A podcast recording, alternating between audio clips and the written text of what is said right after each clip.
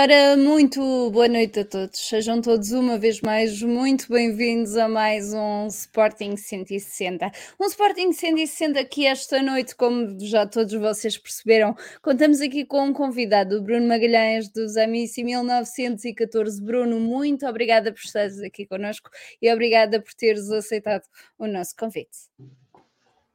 Eu que agradeço, é uma honra, né, partilhar aí opiniões. Temos somos das, das mesmas cores, né? O verde e o branco. Já temos Abel Ferreira, mais uma ligação, Brasil e Portugal. Então tem muita coisa para a gente falar. Agradeço vocês aí.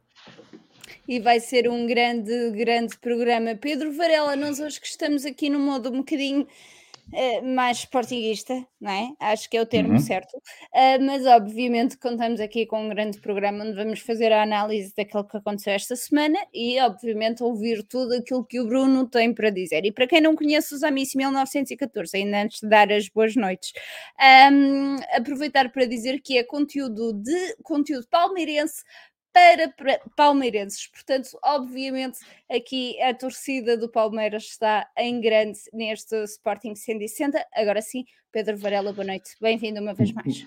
Boa noite, Mariana, boa noite, Bruno, boa noite, João, e boa noite a todos aqueles que nos estão a ouvir e vão ouvir depois. É, sim, ainda bem, ainda bem que, que o João é, acertou aqui o convite com o Bruno, porque isto para falar do Sporting hoje não, não, não há muito. Enfim, já acho que há, uma derrota que, que não, estava, não estávamos certamente nada a contar com isso. Mas há daqui dois ou três pormenores que vamos, vamos ter que falar, obviamente, temos sempre que falar disso. E um, depois vamos falar um bocadinho do Palmeiras e também do, do Bruno e dos Amici em 1914 e pelo menos eh, desanuviar, ao menos eles estão em primeiro lugar, estão, estão lançados para serem campeões.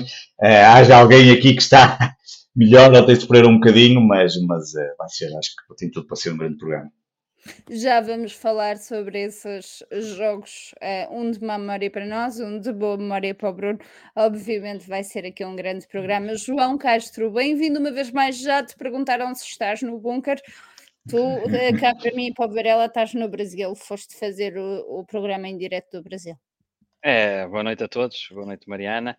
Boa noite, Pedro. Um grande abraço ao Bruno, agradecer, um, dizer que foi muito bem recebido no canal nos Amitos 1914 foi um excelente programa, um, com muitos comentários e, dar um grande abraço à torcida palmeirense. Ontem teve que sofrer, uh, não está fácil, uh, muitas contrariedades, é os árbitros também a não ajudarem, agora com muitas expulsões nos últimos jogos, é, é os jornalistas, jornalistas e os jogadores que tentarem queimar o Abel sempre que o Abel ganha, mas lá está, o problema é o Palmeiras estar a ganhar e, e por isso é que faz com que haja esta onda quase contra o Palmeiras a fazerem tudo. Ontem o jogo foi, foi difícil, o Santos também teve bem, o Palmeiras teve algumas dificuldades, um, vamos falar disso, porque eu vou falar um bocadinho disso sobre o Bruno. Rafael Veiga faz muita falta, o Tabata ainda não está completamente integrado, está a passar um bocado ao longe das dinâmicas da equipa, portanto saiu mais cedo até, mas a verdade é que eh, a raça que o Palmeiras mostrou ontem era uma raça que eu queria ver no Sporting. Já é o segundo jogo que eu vejo o Palmeiras com 10 ir ganhar o jogo. É uma coisa impressionante. O Palmeiras está completamente já preparado para jogar com 10 e, um, e depois tem grandes jogadores, obviamente, tem um grande elenco. Eu hoje, a Varela, Bruno e Mariana, hoje li uma, um artigo no Brasil muito interessante que foi um, estavam a dizer, não sei quem é que disse, estava contra o Abel. Estamos a deixar-te ouvir, desculpa. E agora? Eu ouvi. Ficaste, mais longe um bocadinho, mas já está, já voltou. Eu um, ouvi, ouvi uma coisa curiosa no Brasil, foi, acho que foi um ex-jogador, já não me lembro do nome, mas foi um ex-jogador que disse que o, Palmeiras, o Abel só ganha porque tinha um grande elenco, ele queria ver era o Abel numa equipa pequena a ganhar. E a minha resposta é: um, pá, os que ficam no G4, que são os primeiros classificados do Brasil, têm todos grande elenco, mas a verdade é que só um é que vai à frente. E isso é que diz muita coisa, não é? Porque elenco grande, há sempre quatro ou cinco uh, equipas brasileiras com grande elenco, mas é só um e vai à frente.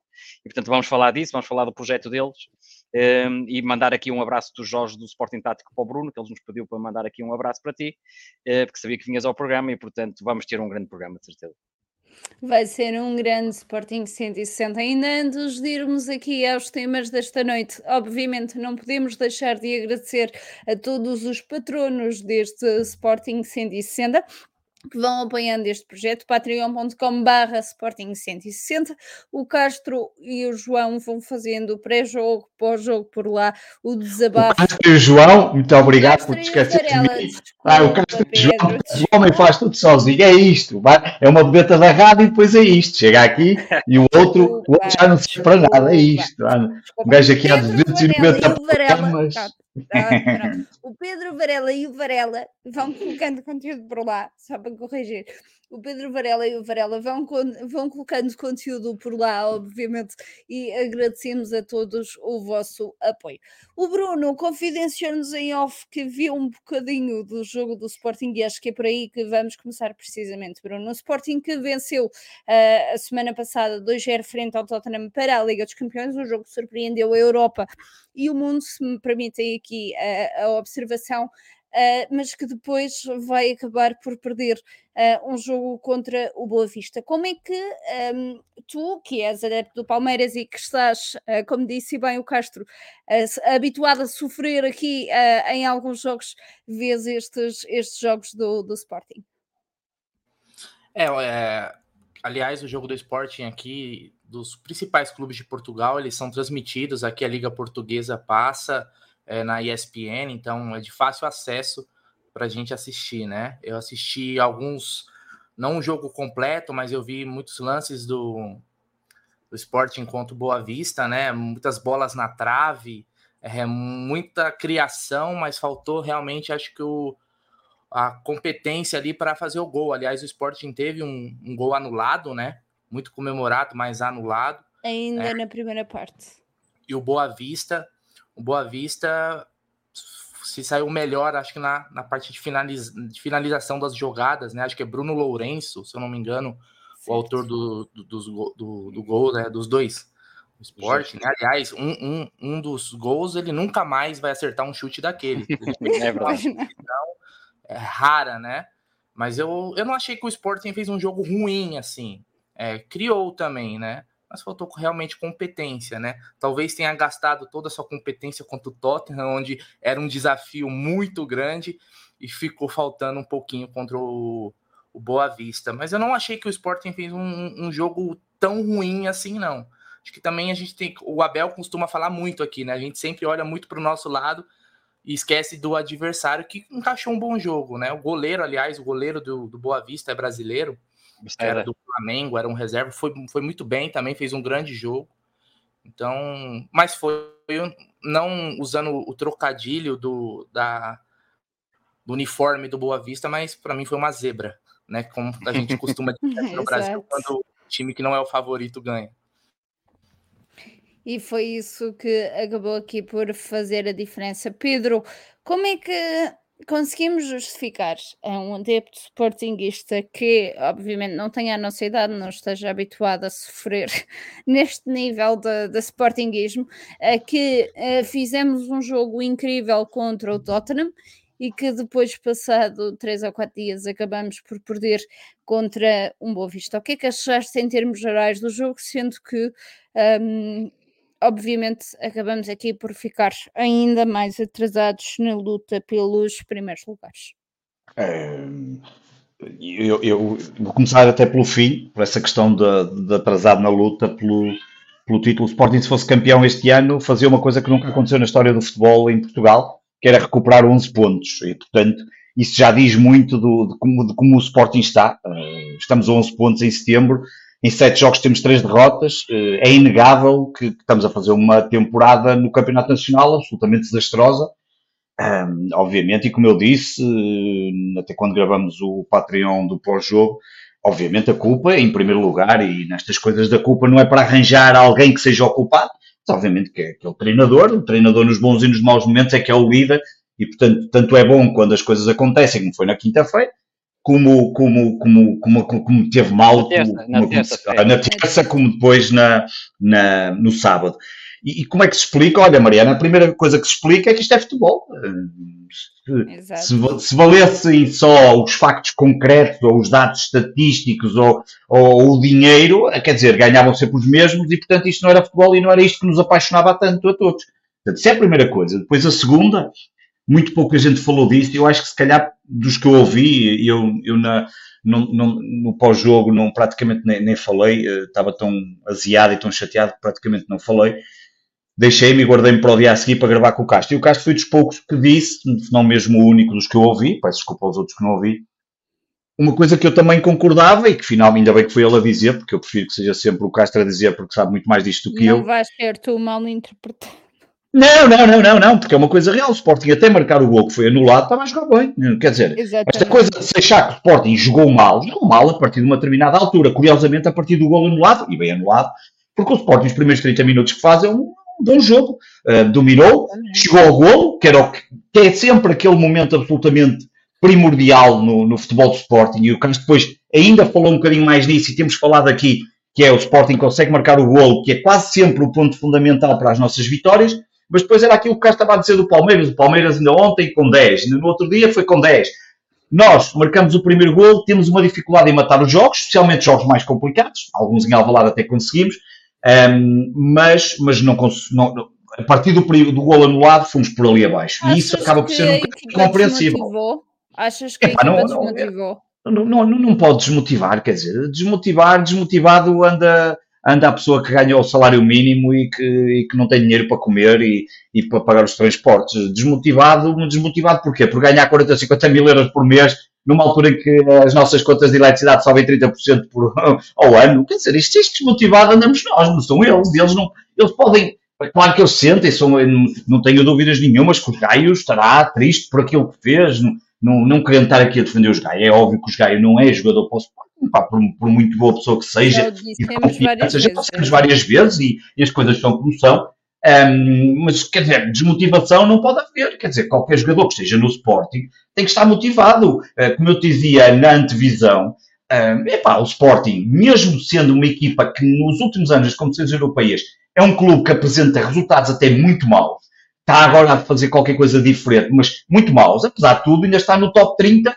acho que é 32 ou 33, do coeficiente dos clubes europeus. Portanto, não é, não estamos a falar de um clube que está cá em baixo, nos 5, nos 100 abaixo, quer dizer, está um clube que tivesse um bocadinho resultados melhores a nível europeu, que é um dos problemas que nós estamos a tentar dar a volta, e o Ruben Amorim tem tentado, e isso até lhe está a correr bem este ano, eh, estaríamos facilmente no top 20, e portanto, ser top 20 a nível europeu, uh, não, não, é, não é para qualquer um. Uh, e, portanto, não há desmotivação, não pode haver. O jogo de quinta-feira, e feito, oh, eu raio com quinta-feira, o jogo de terça-feira é, é um jogo que nos correu muitíssimo bem, eh, foi absolutamente fantástico. Eu acredito que os claro que eu aceito, acredito e aceito que os jogadores para esse tipo de jogos estejam um bocadinho mais, aí sim, um bocadinho mais motivados, porque é um jogo diferente, um jogo de Liga dos Campeões, mas ali é para entrar de fato e macaco, Sabíamos perfeitamente, como tem acontecido com quase todos os clubes com quem temos jogado neste início de campeonato, que são clubes que estão em boa forma. Jogamos no, contra o Braga, está aí a prova do que o Braga está, e aquilo que nós dissemos na primeira jornada, que o Braga ia, ia dar cartas e está a dar cartas. Jogamos contra o Porto,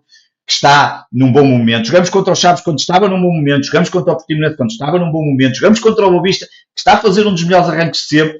E, portanto, agora, isso não é desculpa para nada, claro que não. A desculpa é que nós, aqui não há desculpa nenhuma, estamos a, estamos a falhar. E estamos a falhar a vários níveis.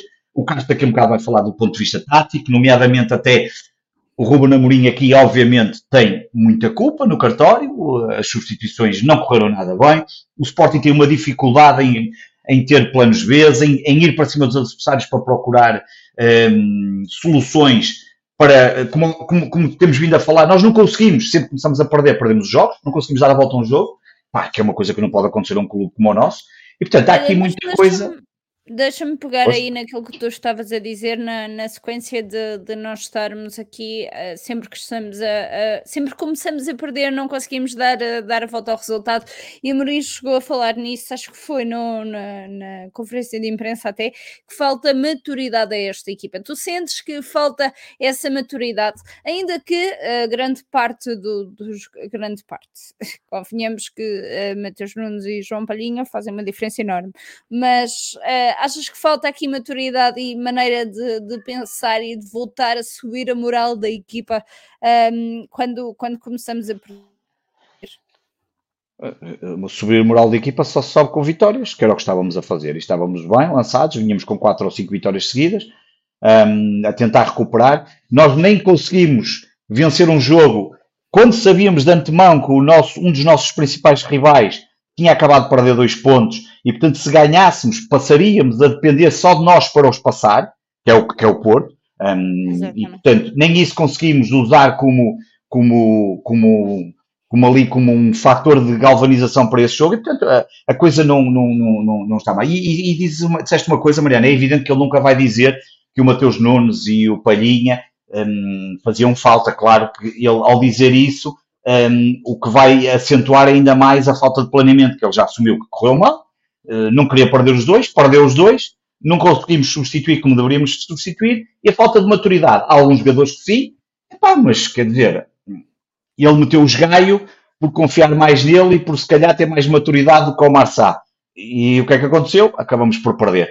Portanto, sabes que isto a posterior e depois analisar sempre o copo meio vazio ou meio cheio. É, é fácil. É Para nós estamos aqui sentados, claro que é muito mais fácil. Mas essa questão da maturidade, há jogadores que obviamente não têm maturidade. Vou deixar aqui a pergunta que toda a gente tem feito, a questão da formação, estancou-se, deixou da, o David Lessing agora está a falar disso. Sei, deixe isso para o Castro. Mas, mas a verdade é que pá, não, não, não dá para compreender porque está aprovado, está mais que visto. O Sporting tem equipa para ganhar as equipas todas do nosso campeonato e para disputar com os principais. Se não o está a fazer, epá, a grande responsabilidade tem que ser do treinador, e eu gosto muito do treinador, como todos sabemos, aqui temos todos, aceitamos todos que o, que o treinador tem sido uma peça fundamental no Sporting e nestes últimos anos do Sporting, mas as coisas têm falhado, não há planos alternativos, já sabemos que, ele, não, não, que não há um plano B e não há, muitas vezes por uma certa teimosia dele, um, e o Castro vai mostrar até aí uma imagem curiosa e vai falar um bocadinho sobre isso, e certamente vai falar que para mim foi um ponto que me deixou a pensar, foi quando, quando estávamos a falar e o Castro disse porque é que ele naquele momento, por exemplo, quando tira os galhos, não mete quatro defesas ou não muda ali um pouco. Não muda porque é teimoso, porque quer, porque como eles já disse no passado que podia perder 10 jogos que não ia mudar, não era agora que ele ia mudar ali também naquele jogo e isso, e isso acaba por afetar um bocadinho a, este, este, jogos e estas prestações, mas, mas olha, uh, infelizmente para mim o campeonato está acabado, uh, não contava nada que em setembro estivéssemos completamente fora do, de uma luta pelo título, o nosso objetivo, eu sempre disse, era pelo menos chegarmos à paragem do Mundial e estar nos primeiros lugares, um, dois, três pontos para poder disputar, Pá, neste momento estamos completamente afastados, ainda temos muito para recuperar, estamos em oitavo lugar, mas mais do que isso, nós temos que perceber que nós não vivemos sem ir à Liga dos Campeões e, portanto, a sobrevivência financeira depende muito da, da Liga dos Campeões uh, e, e, portanto, vamos ter que pedalar muito e, um, e, e, para estar presente na próxima Liga dos Campeões, a não ser que o plano seja ganharmos a Liga dos Campeões e aí estamos, estamos no próximo ano é presente na Liga dos Campeões. automaticamente apurados. Exatamente, como fez o Eintracht Frankfurt quando ganhou a Liga Europa como eu acho que isso não pode acontecer, acho que é difícil acontecer, gostava muito, mas não vai acontecer. Portanto, temos que lutar para, e, e como o Castro dizia, temos que voltar às vitórias, temos que voltar às vitórias rapidamente, entrar nos dois, e o nosso objetivo, não, nem podemos estar a pensar no título, neste momento não interessa pensar no título. É aquela história de dizer, ah, estamos a desacreditar. Não estamos a desacreditar. Agora, achar que nós vamos recuperar uns pontos facilmente, ainda mais, achar que nós, os outros vão perder pontos, claro que vão, mas achamos que nós também não vamos perder mais pontos. Portanto, nós em sete jogos perdemos três. Portanto, nós vamos deixar de perder mais pontos a partir de agora só porque queremos. Portanto, eu vou decretar aqui que agora não perdemos mais pontos. E é isso que Onde vai é que acontecer. Se assina? Onde é que se claro, assina, pois. Onde é que se É assina, faz favor? João Castro, uh, depois desta análise do Varela, já não tens mais nada para dizer, mostra os seus gráficos e pronto. Então, E vou embora. Eu Tem só falo, eu só falo do Palmeiras agora, até o final da É, época. é, só. Basicamente, para, só para conseguirmos aqui perceber, obviamente eh, eh, o Sporting está muito, muito atrasado eh, naquele que é o objetivo, que é garantir, obviamente, a, um, a Liga do- dos Campeões para, para o próximo ano, mas não nos possamos esquecer que, eh, como diz o Varela bem, obviamente os outros podem ainda perder pontos. A questão não é os outros perder pontos, são os pontos que nós perdemos agora. E o facto de termos aqui o Mundial Uh, em primeiro lugar, achas que pode jogar a favor ou contra uh, o Sporting? E a minha segunda pergunta para ti é uh, se achas que, e já todos nós dissemos várias vezes aqui, um, se achas que uh, Amorim não poderá aqui uh, mudar de ideias, obviamente já sabemos que é difícil, mas uh, com as ideias que ele mantém, se não poderá ter soluções melhores para fazer entrar no jogo. Olha, antes de responder estas perguntas, mandaram um abraço ao Gerson, acho que é o Gerson dos Amici 1914 que está aí, portanto, dá um, um grande abraço ao, ao Gerson. Um, em relação à tua pergunta, primeiro uma correção, Mariana, o nosso objetivo é ser sempre campeão e não, não, não primeiramente ir à Liga dos Campeões. Portanto, nosso Já objetivo estava é a fazer o objetivo Sabes, eu sou muito temporada. exigente, eu sou muito exigente. Certo? Agora, uh, agora, em relação ao, ao resto, eu acho que, eu acho que há, há vários pontos que nós temos que ir, que ir tocando uh, sobre o que se passou, sobre o jogo, sobre o Sporting.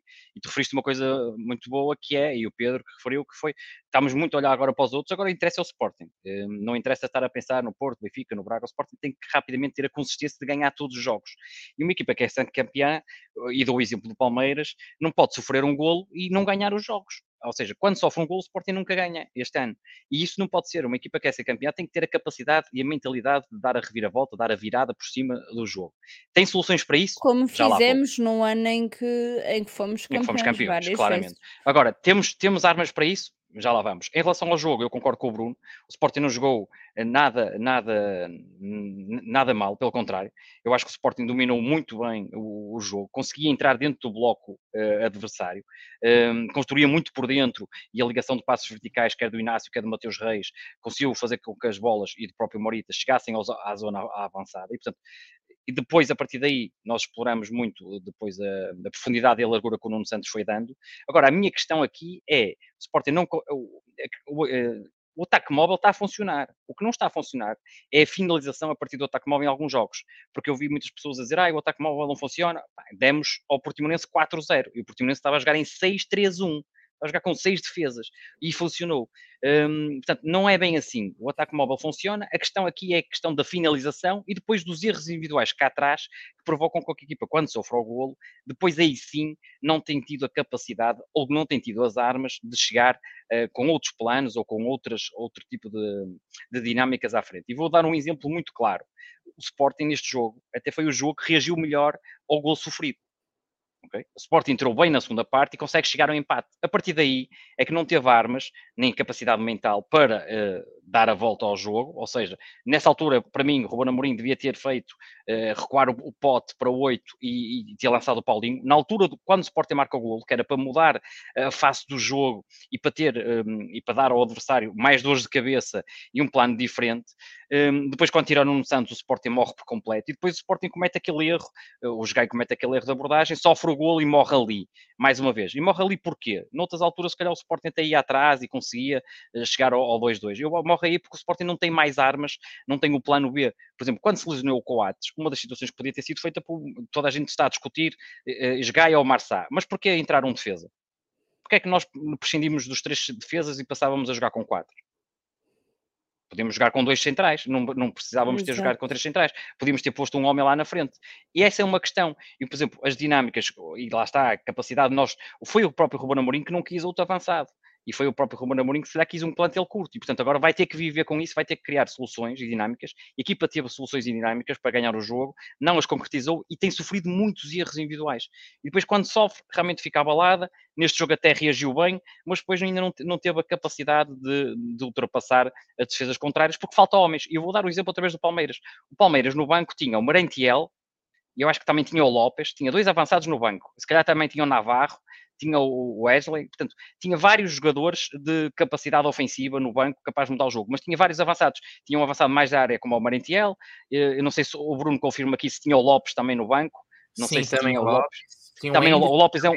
O Hendrick estava no banco ontem. O, exatamente, o, o jovem prodígio estava no banco, mas ontem não era jogo para lançá-lo e percebe-se bem, porque o, o Palmeiras estava com 10. Mas repara, o, o, o Abel tinha no, no, banco um avançado mais da área como o Marentiel e tinha um jogador como o Lopes que é mais Paulinho. Ou seja, tinha dois avançados e foi isso que ele fez. Ele meteu um jogador mais da área para tentar aproveitar alguma bola que tivesse ali e as bolas paradas e o golo saiu muito bem. Eh, é um belo golo. Antes ele teve um pontapé de bicicleta fantástico e o Palmeiras este ano com o pontapé de bicicleta é pródigo a marcar. Eh, e portanto, o, o Abel tinha armas no banco para dar um, dificuldades diferentes ao adversário. O Sporting não. O Sporting normalmente é, muda as dinâmicas consoante os jogadores, mas o sistema é o mesmo e, portanto, o adversário nunca tem uma, um problema novo para resolver.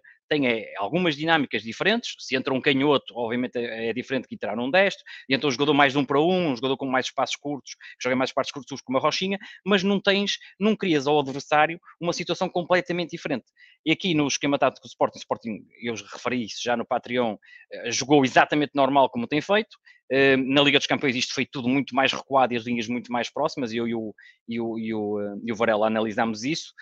Portanto, o Sporting manteve, manteve o Nuno Santos a dar muita largura pela esquerda, o Sporting entrava muito bem pelo meio, depois ia basculando de, da direita para a esquerda, e muitas, ou da esquerda para a direita, mas o principal ataque até foi com o Nuno Santos, que teve a cruzar bem, e portanto o Sporting conseguiu sempre um, enquanto teve essa capacidade de provocar ao adversário algumas dificuldades, mas depois o trio da frente, quando recebe a bola entre linhas, portanto, quando já está dentro do bloco de Boa Vista, nunca conseguiu ser muito perigoso. Ou seja, há jogadores que não foram tão incisivos. Trincão não foi muito incisivo, uh, falhou lá um passe que podia dar de pé direito, podia ter isolado o, o pote. Um, portanto, tem que partir mais um para um. O Thierry Henry, quando jogava no Arsenal, dizia: se eu estou frente, em frente aos centrais, eu vou para cima deles. Porque se eu já estou ali, é porque já os meus colegas fizeram o trabalho. E, e é isso que tem faltado ao Sporting. E depois, além disso, um, obviamente, um, temos decisões, mais decisões lá na frente, como vamos mostrar mais à frente, em termos de cruzamentos, por exemplo, um, que eu acho que o Sporting é, é, é o outro, Pedro. Exatamente. Cruzamentos aqui, aqui. Exatamente. Aqui, os cruzamentos com sucesso foram só do Nuno Santos, e estão ali a ver. 12,5% de eficácia, que é assim uma coisa Exatamente, espetacular. Que é uma coisa espetacular, porque o Sporting não consegue, além de não ter uma equipa e, como o Palmeiras tem, que tem avançados de referência da área, quando jogas com o ataque móvel e às vezes ganhas a linha e às, e, e às vezes temos que cruzar, obviamente, os cruzamentos são feitos muitas vezes muitas vezes mal feitos e a decisão é mal feita. O Nuno Santos cruzou melhor que o Porro completamente, mais tenso, mais para zonas uh, de finalização. O Porro cruzou sempre, uh, sempre mal, aliás, lá direito nenhum chegou à área, e cruza no timing errado. Ou seja, quando cruza, a defesa está completamente preparada para receber o cruzamento e, e perante os nossos avançados que são pequenos, um, não, não consegues tirar nenhuma vantagem daqueles cruzamentos que o Porro ali fez. Uma das situações, eu vou apresentar mais à frente no gráfico, que é para desposicionar as defesas adversárias, mas da forma como temos cruzado, e vocês vão ver a imagem, os centrais estão de cadeirinha a cortar a bola. O Pedro agora vai apresentar o outro quadro, só para vermos aqui também uma, um exemplo. Pedro, podes mudar aqui o, o exemplo. Em termos de remates, remates, o, Sporting, remates. o Sporting teve muitos teve, eh, aparecem estes quatro remates fora da área, mas o Sporting teve lá muitas oportunidades de rematar fora da área, uh, oportunidades mesmo boas de rematar fora da área, e porque aqui estão ali a questão dos livros, estão ali dois livros, mas o Sporting remata muito pouco de meia distância, que é uma coisa e se calhar nunca tivemos tantos jogadores para rematar fora da área como temos atualmente, João, não é? O, o é Edwards, o, o, Trincão, o, o, Trincão, o Pedro Gonçalves, Sim, até o próprio Nuno Santos, há tantos jogadores que eu, podem eu, eu, fora da área. Exatamente, e eu vou explicar aqui os cruzamentos, pode haver pessoas que não, não, não terão entendido o que, eu, o que eu terei dito. Pedro, podes pôr a imagem pôr nos, cruzamento. cruzamentos, sim, sim, sim. sim. Não, não, a, a, outra imagem do jogo mesmo. Ah, é, esta aqui, esta aqui do... Esta? Ai, não. desculpa, já sei o que é que tu queres. Desculpa, estava aqui é a ah, imagem okay. mesmo do jogo, exatamente. Esta. Exatamente. Aqui o Pedro Porro, que está ali na direita, vai cruzar. E reparem, quem é que está ali para receber a bola? Estão dois jogadores quadrados completamente pelos centrais. Os centrais estão de frente para a bola, a bola chega ali, não passa do primeiro poste e ele corta a bola. Uma das situações para disposicionar uma defesa destas, se tivesse um jogador aqui naquele quadrado e estava ali o Marco Edwards, mas naquele quadrado, naquele half space, se o Pedro Porra ali tivesse o apoio de alguém e passasse a bola para ali e alguém cruzasse de primeira, e quando passas para trás, o que é que leva? A defesa, normalmente, quando a bola é passada para trás e há um cruzamento dali, o Nuno Santos, o Nuno Mendes fazia muito bem estes cruzamentos dali, mas do outro lado, o ano passado, quando tínhamos o Nuno Mendes. Faz com que a defesa dê um passo em frente ou que a defesa se dispossione-se porque tem que movimentar outra vez os apoios. E, e normalmente um cruzamento ali feito para a área entre os centrais e o guarda-redes tem mais probabilidades de ter golo do que este cruzamento onde os defesas estão perfeitamente preparados para receber a bola de frente, em que vem muita maior dificuldade. Portanto, o Sporting cruza mal, principalmente aqui do lado direito. O Porro cruza ali sempre, e quando precisava ter ali alguém de apoio, basta um passo para trás e alguém cruzado primeira e a defesa vai ficar desposicionada. Isto acontece várias vezes e eu consigo exemplificar que isto funciona, eh, porque o Sporting sempre que decidir desta forma, com dois homens ali na área, eh, estão para quatro defesas do Boa Vista, isto eh, torna-se completamente inofensivo para, o Sporting e torna-se muito facilitador para quem defende. Portanto, o Sporting não tem aproveitado estes apoios e a forma como se cruza. Um, podia dar aqui exemplos, e para a semana posso trazer exemplos do Palmeiras, como fazem muito este passo para trás, normalmente é o Scarpa, ou, aparece alguém, o Zé Rafael, que cruza depois aqui neste half space para a entre o guarda-redes e, um, e os defesas centrais, e aparece muitas vezes o Rony a tentar encostar, porque é diferente, os defesas ficam desposicionados. Portanto, o que nós temos assistido é mais decisões também na frente, e apesar do ataque móvel ter funcionado, e depois o que falta é realmente jogadores com plano B, com, que coloquem aos adversários problemas quando o Sporting realmente está numa altura em que, neste caso, estava 1-1, por exemplo, e o Sporting não tem aqui, reparem, nenhum avançado com, com, a, com essa capacidade dentária, que não é, já não existe Jardel, não é? Em que a bola vai para a dentária e quase golo, e portanto o Sporting tem que arranjar dinâmicas para, quando não é possível entrar com a bola por, eh, por jogadas, obviamente, pelo meio ou cruzamentos à linha, é preciso trabalhar bem estes cruzamentos para que não fiquem inofensivos, como nós vimos, tivemos 12% de eficácia nos cruzamentos, o que é realmente uma, uma que eu acho que é uma vergonha. E, portanto, plantel curto, falta realmente armas para soluções, mas mais do que criticar o ataque móvel é o que o ataque móvel não conseguiu fazer ou não conseguiu proporcionar à equipa do Sporting, apesar de ter muitas bolas à entrada da área e ter conseguido passar o bloco, uh, o Boavista jogou em 5-4-1 em organização defensiva, uh, isso não aconteceu e, portanto, e o Sporting teve dificuldades. Quando faz o golo, depois tenta vir para a frente com o Paulinho, um, mas depois acontece a situação do, uh, do penalti e a equipa nunca mais criou perigo, desde que se o Nuno Santos, por exemplo, o Nuno Santos, quando entrou o Paulinho, que é um avançado, uh, o nosso ponto de lança, o único que temos, já que o Coates tinha saído, ele tirou o Nuno Santos e, portanto, o nosso melhor homem a cruzar, ele saiu, entrou o Arthur Gomes e o que é que o Arthur Gomes foi? Foi para a ala e tinha que passar por um adversário porque depois tinha dois ou três na dobra, e portanto foi completamente uh, aniquilado pela defesa do Boa Vista, e portanto o Sporting nunca mais conseguiu, a partir do gol do Boa Vista, criar qualquer situação de perigo, uh, a não ser alguns cruzamentos em que o guarda-redes teve que socar a bola, mas realmente via-se que o jogo estava ganho pelo Boa Vista. Portanto, falta de armas, falta de, de opções, o plantel é curto, não é por problema do ataque móvel, é assim que às vezes o que, é que o ataque móvel pode fazer, problema de algumas dinâmicas e depois muitos erros individuais cá atrás. O Bruno disse uma coisa que eu disse no Patreon, é curioso, foi uh, o Bruno Lourenço fez o gol da vida dele. Se ele tentar Isso 100 remates dali, nenhuma vai ao ângulo. E, portanto, além disso, estamos a ter também azar quando os adversários marcam estes golos, como o Steve Vitória marcou aquele gol de cabeça também ao ângulo quando recebemos os chaves, mas falta, falta-nos este estofo e falta esta consistência que o Ruben Amorim falou. Oh, João, e se me permites, ainda antes de irmos aqui ao resumo de Tigas e depois conhecer aqui um bocadinho do projeto uh, do Bruno, obviamente, e dar a conhecer aqui os Amici 1914, para quem ainda não os conhece, porque devem ser muito poucos, mas ainda assim aproveitar para te perguntar aqui sobre um tema que tem surgido uh, nos últimos jogos, quer uh, na Liga dos Campeões, quer também nos jogos para, um, para o campeonato. para, te, para te perguntar sobre a questão das segundas bolas. O Sporting tem aqui tido muitas dificuldades um, em recuperar aqui a, as segundas bolas e acaba por ser uh, bastante, bastante difícil, uh, obviamente, fazer frente a equipas com bloco baixo uh, nesse, nesse sentido. Achas que Rubén Amorim tem estado atento a isso? Ou, obviamente, também face a, a termos jogadores tão baixos, a não termos Paulinho de início e jogarmos aqui com o ataque móvel condiciona um bocadinho? Um, Estás-me a perguntar a mim sobre a altura dos jogadores, não é? Um, Sim. Olha, eu, eu estive a analisar, a estatura média do Sporting é exatamente igual à estatura média do Benfica. Um, portanto, para quem pensa que é por causa disso, está aqui a resposta. Uh, não é por isso. Em, alguns lances, obviamente, ajuda. Ajudava a ter um Gustavo Gomes também, uh, mais um defesa com a altura do Gustavo Gomes, como nós temos o Coates. Uh, dava sempre jeito de ter um avançado cabeceador como o Jardel, dava jeito de ter o Paulinho, que obviamente ali no meio campo limpava muitas bolas de cabeça.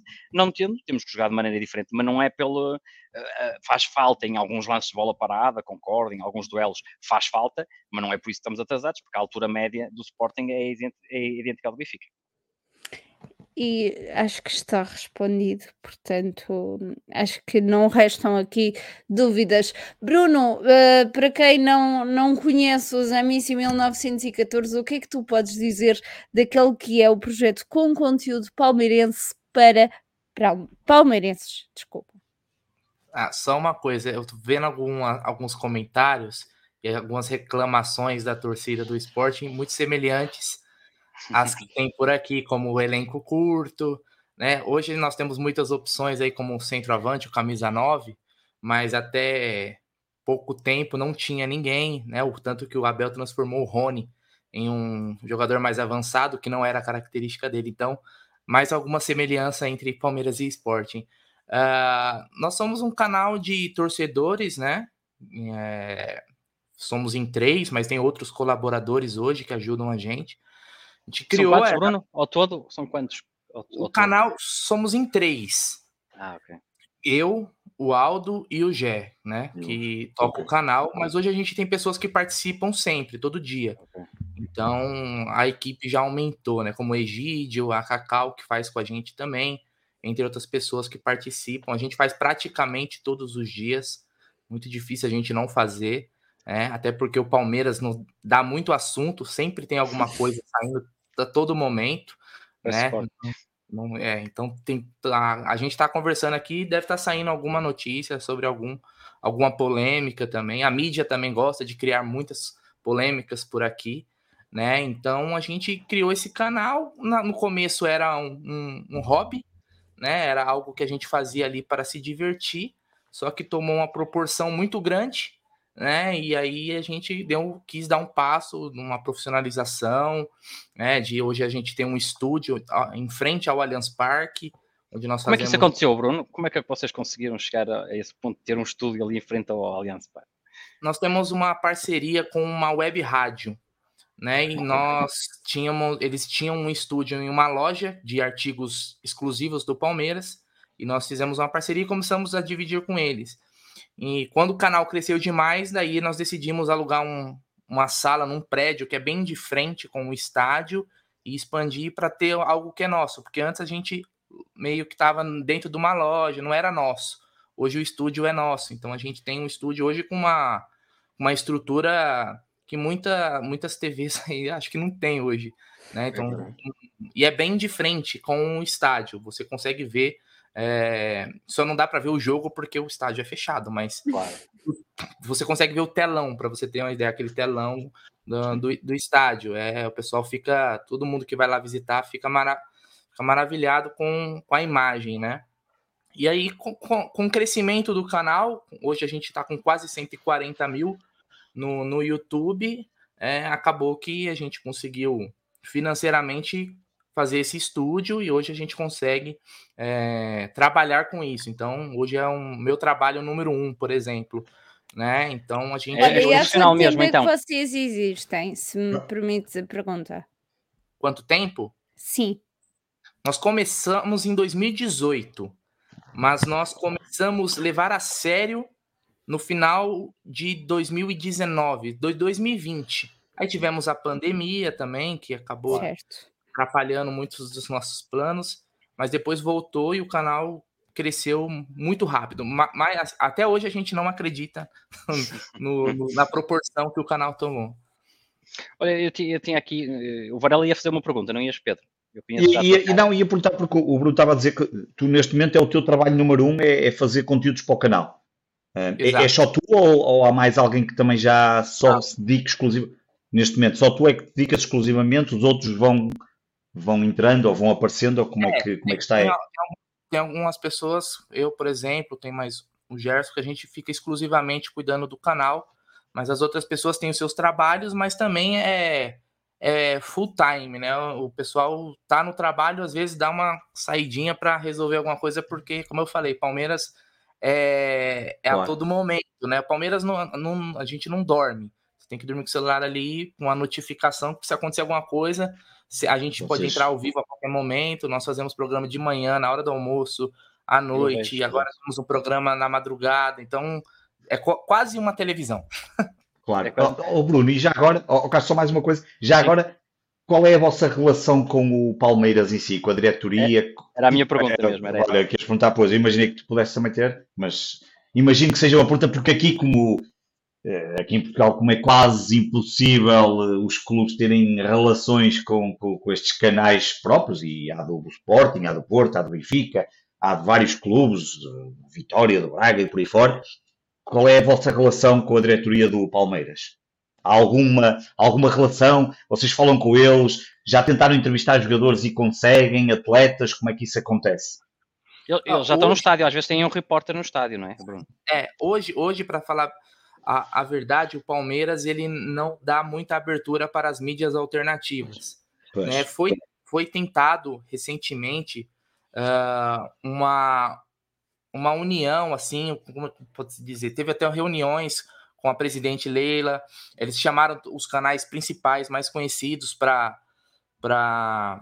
uma reunião para tentar alinhar algumas situações, né, de conteúdo para a gente tivesse uma abertura, né? Mas não não deu muito certo. A gente se retirou logo no início e hoje a gente não consegue, por exemplo, entrevistar um jogador. A gente fala com ex-jogadores, pessoas que trabalharam no clube em algum momento.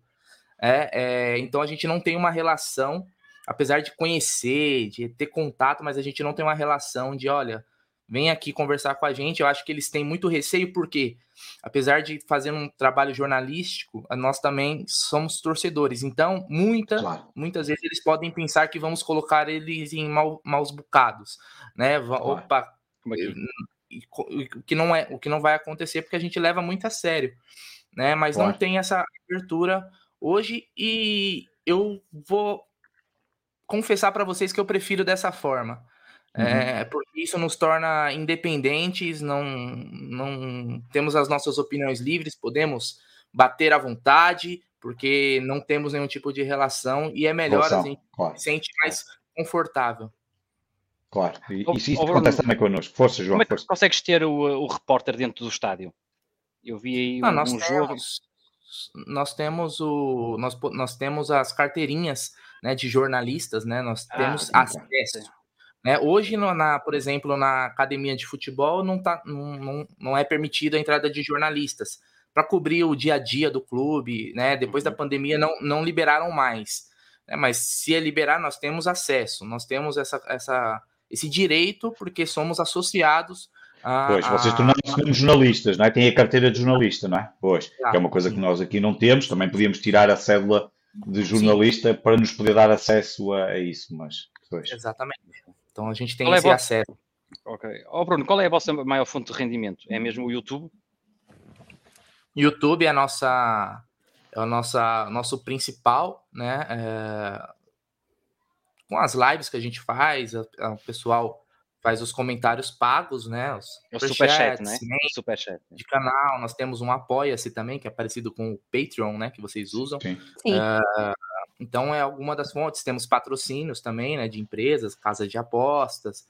Então a gente faz propaganda às vezes para um aplicativo para aqui, outro lá, é mais ou menos por aí que a gente, a gente acaba ganhando. Claro. Muito, muito interessante. Vocês agora têm o quê? Dois estúdios, não é? Quando eu fui, vocês passaram do estúdio 1 para o estúdio 2, que eu fiquei impressionado. Parecia que eu estava numa televisão. Vocês passaram do estúdio 1 para o estúdio 2.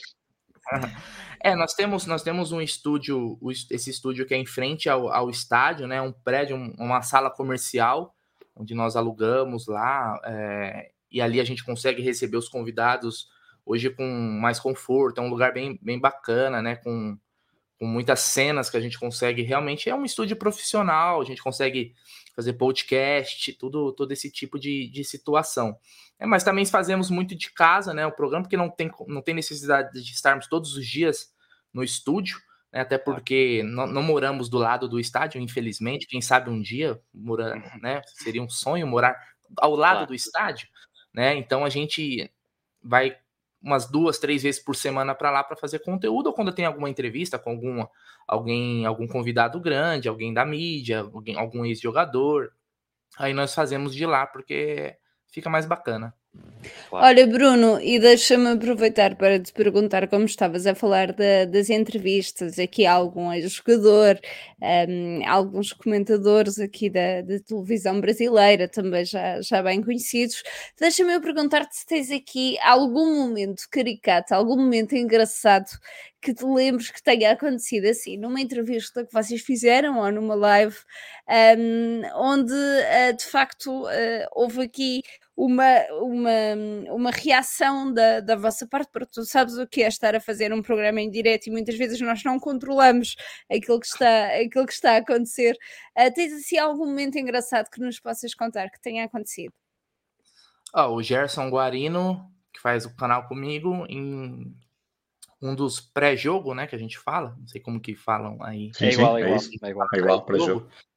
Uh, ele sentou, estava no estúdio, no antigo estúdio ainda, ele foi sentar na cadeira, estávamos ao vivo, a cadeira quebrou, então ele caiu na cadeira, cadeira ao vivo, né? É, mas tem também, hoje o pessoal manda mensagem com pegadinhas, né? Com duplo sentido, você tá ali na, na, na correria da live, querendo dar as informações, e acaba lendo, às vezes, alguma coisa que depois você vai ver que tinha um duplo sentido ali na, na nas palavras, mas tem algumas. Nossa, a gente já fez tanta live que, olha, eu vou te falar, é até difícil é, lembrar.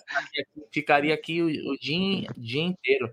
Mas nós já fizemos, por exemplo, um momento marcante, né? Não, não foi engraçado, foi emocionante que fizemos um, uma live com o Luiz Pereira, não sei se conhecem, um histórico zagueiro do Palmeiras e do Atlético de Madrid, da seleção brasileira, um dos maiores jogadores da história do Palmeiras, e ele é, começou a chorar durante, quando ele estava falando do carinho da torcida, e começou a chorar, se emocionou, né? É, aquela coisa de, de amor ao clube, né? E nós ficamos meio assim, o que, que a gente faz agora, né? Porque foi uma cena tão impactante para nós e foi a gente ficou meio sem saber para onde ir, mas foi um, um, momento legal também, não engraçado, mas diferente. Daqueles que marcam, daqueles que marcam oh, e que fazem. Bruno, e, um, e, e deixa-me perguntar-te aqui uma coisa: como é que é a vossa relação com, com com quem vos segue, quem vos ouve e as pessoas que aparecem no chat, como é que é essa relação e ao mesmo tempo como é que é, portanto, a relação com os vossos ouvintes, os vossos espectadores, porque na prática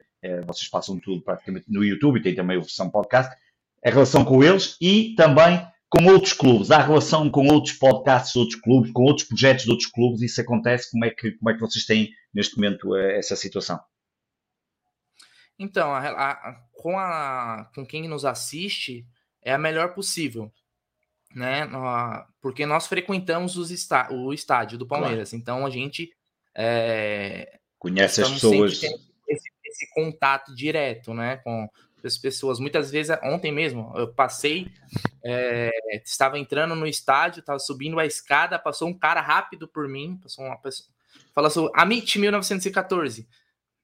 Só falou isso e passou, não falou mais nada. E eu falei, ah, estava eu e a Cacau, faz Já nos aconteceu em Alvalade. É, é, só fala isso e a pessoa, né? Isso, eu já aconteceu isso comigo no metrô, um dia que eu estava indo para o jogo também. Às vezes a pessoa, oh, assisto vocês, então é bacana. Gente, acho que o feedback que a gente tem é o melhor possível, né? É, porque querendo ou não, nós somos torcedores, com, não tem nada de especial. Nós somos só a única diferença é que nós falamos ah, aqui ao vivo, em live. É Exatamente. O contato, o contato é normal. Olha, Bruno, eu agora quero saber a história da banca de jornal. Desculpa, aí, agora quero saber. A questão de outros clubes só. Ai, desculpa. Com outros clubes, Bruno, e a relação com outros clubes, com outros projetos, outros assim, clubes? Nós, nós não somos é, um canal que costuma fazer muito conteúdo com outros torcedores de, de outros clubes. Nós somos bem fechados nisso daí. Talvez é. mude com o tempo. Nós falamos às vezes com profissionais da imprensa, que a gente sabe que não uhum. torcem para o Palmeiras, mas ali eles estão indo como um profissional da imprensa, um jornalista, ele está para opinar sobre o Palmeiras. Então nós não costumamos fazer muito conteúdo com, com rivais, né, que a gente fala aqui. É, porque o nosso canal a gente fala de palmeirense para palmeirense. Se eu colocar um torcedor do São Paulo, do Corinthians, eu tô quebrando a regra. Então a gente claro. tenta, mas respeita. Aparece às vezes na, na, no chat, principalmente quando o Palmeiras perde, encher o saco, a gente não. Não liga. não liga, né? Tem que. Faz é. parte, faz parte do jogo. Olha, oh, oh, Bruno, antes passamos aqui, nós temos aqui uma, uma parte em que falamos das modalidades de esporte, portanto, não só de futebol, que é por um amigo nosso, que é o Tigas, e depois queríamos falar sobre o Palmeiras e sobre o Abel, depois desse conteúdo. Claro que é breve. Uh, mas tinha aqui uma pergunta do Pedro Paiva, e vou-te dizer que o Pedro Paiva. Passar. É, exatamente, fizeste bem, Varela. Porque o Pedro Paiva é, realiza, é, é produtor. É, Ele Fazer, foi o produtor do Rock em Rio aqui para, uh, para a SIC, para quem não sabe, uh, foi o produtor para a SIC Radical, acho eu. e portanto percebe muito disto e a pergunta dele é muito interessante. Se já há planos para a emissão especial da conquista do Brasileirão, ou seja, vocês Se houver, vai haver uma programação especial para eu poder acompanhar daqui, claro. É? Então, nós, nós é, quando o Palmeiras conquistou, acho que a primeira Libertadores, nós fizemos uma live de 24 horas. Jesus. Quando venceu a segunda Libertadores, nós fizemos 48 horas. 48 horas ao vivo, mas participaram dezenas de pessoas, pessoas que nos assistem, a gente ia colocando, ia revezando e arrecadamos aí cerca de mais de 400 cestas básicas. Era, era uma forma da. Era uma live solidária de 48 horas para ajudar, né? E, bom, o brasileiro ele não é tão. não tem o peso de uma Libertadores, mas com certeza a gente vai fazer alguma programação especial com essa conquista, né? Porque seria o Endeca Campeonato. Não, essa loucura de 48 horas eu já falei para os caras que eu não faço mais. Claro. Não, não, mas assim, a gente tenta não se programar muito antes, porque eu não sei, é, o palmeirense aqui, ele é muito pé atrás. Nós não nós temos muito receio de comemorar Claro, sim, sim, sim. Ah, não, é na eventualidade de acontecer, eu sim. acho que vai acontecer, mas na eventualidade. É, vai, vai, não, com certeza a gente vai ter, vai ter festa, aí, meu, tem muita Muito coisa, bom. mas a gente vai, quando tiver mais perto, aí a gente começa a planejar. Começa a pensar melhor. Também, a pensar melhor. também não pode azar. Pode azar, é, é melhor não. E vamos então aqui ao resumo da semana das modalidades, das modalidades com o nosso Tiago. Vamos passar o Tigas. Boa noite, Mariana. Boa noite, João. Boa noite, Pedro. Olá a todos os ouvintes do Sporting 160. O handball iniciou o Campeonato Nacional no pavilhão Antoine Veles, em Setúbal, e venceu o Vitória Futebol Clube por 29-24, num jogo com um ritmo bastante baixo para aquilo a que o Sporting nos habituou e que terminou com 4 jogadores com 5 golos. Nathan Soares, Kiko Costa, Salvador Salvador e Mamadou Gassama. Foi, apesar de tudo, uma vitória sem qualquer brilho na estreia do Campeonato Nacional. O basquetebol venceu o Supertaça no pavilhão municipal de Torres Novas. O Sporting bateu bateu o Benfica por 89-84 num primeiro período espetacular com os ataques a sobreporem-se às defesas. O Benfica estava muito assertivo da linha dos três pontos e o Sporting muito eficaz no jogo interior através de Radic e ambas as equipas apresentavam percentagens elevadíssimas de lançamento de campo. Com o Sporting na frente para o segundo período, o Benfica apareceu com uma defesa zona 2-3 que conseguiu parar o jogo ofensivo dos Leões que pareciam que não sabiam atacar uma defesa à zona. O jogo tornou-se quesilento e nessa altura valeu-nos a nossa boa defesa que nos ia mantendo em vantagem. Sete minutos depois do segundo período ter iniciado, o Sporting tinha feito apenas dois pontos. Mas, graças a um regresso ao jogo interior de Radic e rápidas transições, o Sporting rapidamente converteu um parcial de 2-8 num de 15-9 e vai para o balneário e venceu por 37-48. Na segunda parte, o Benfica alargou o seu ataque, colocou os 5 jogadores fora da linha dos 3 pontos, tentando, fazer dessa, tentando dessa forma explorar o espaço que existia dentro do garrafão, mas o Sporting esteve muito bem defensivamente e através de ajudas e trocas, coisa que não tinha conseguido fazer com eficácia no torneio internacional de Lisboa, conseguiu fechar a zona pintada e parar os versáteis Ivan Almeida e Betinho Gomes. Ofensivamente, sob a batuta de Travante, os Leões iam conseguindo marcar com regularidade e entramos no terreiro quarto a vencer por 15 pontos. Muitos pensaram que o jogo estava ganho, mas uh, o Benfica encontrou-se. Os encarnados aceleraram o jogo e procuraram marcar em transição e no ataque em meio campo os triplos voltaram a cair. Para o Benfica, Ellisser era um dos destaques nesta altura do jogo, mas após alguns erros ofensivos por parte do Sporting e quase 10 lançamentos lances livres falhados, o Benfica fica apenas a um ponto de distância com 1 minuto e 25 para jogar. Depois, Travando voltou a falhar dois lances livres, o Benfica errou no ataque e o Sporting com muita calma coloca a bola na mão de Marcos Lovat, que com vantagem sobre o seu marcador direto consegue duas penetrações para o cesto e coloca o Sporting com duas posses de bola de vantagem, levando os Leões a vencerem o jogo. O Benfica acabou por vencer em quase toda a linha estatística, embora por pouca margem, diga-se, mas fez quase 20 turnovers e viu o Sporting dominar a área pintada com 36 pontos marcados contra 26 desencarnados. Marcos Lovat foi o MVP do jogo com 22 pontos marcados, 4 assistências e 3 roubos de bola, muito bem coadjuvado por Radic com 18 pontos e 3 ressaltos. Destaque também para Pedro Nuno, que com uma rotação mais curta soube gerir muito bem os momentos do jogo, o número de faltas e até o foco dos jogadores, situações que por vezes descamba em jogos mais quesilhantes. O Hockey Patins Feminino infelizmente perdeu a supertaça no pavilhão da Vila Franquense frente ao Benfica por 6-2. O Benfica que acabou por ser mais eficaz e experiente, soube gerir muito bem os ritmos do jogo, enquanto que o Sporting ia conseguindo equilibrar as passos. Na segunda parte, e após o 3-1 do Benfica, a moral e o físico foram por ali abaixo e apenas a guarda-redes Caro Correia evitou males maiores. Gols de Margarida Florencio a meias com a jogadora do Benfica, Maria Celeste Vieira, e um golaço de costa a costa de Inês Florencio.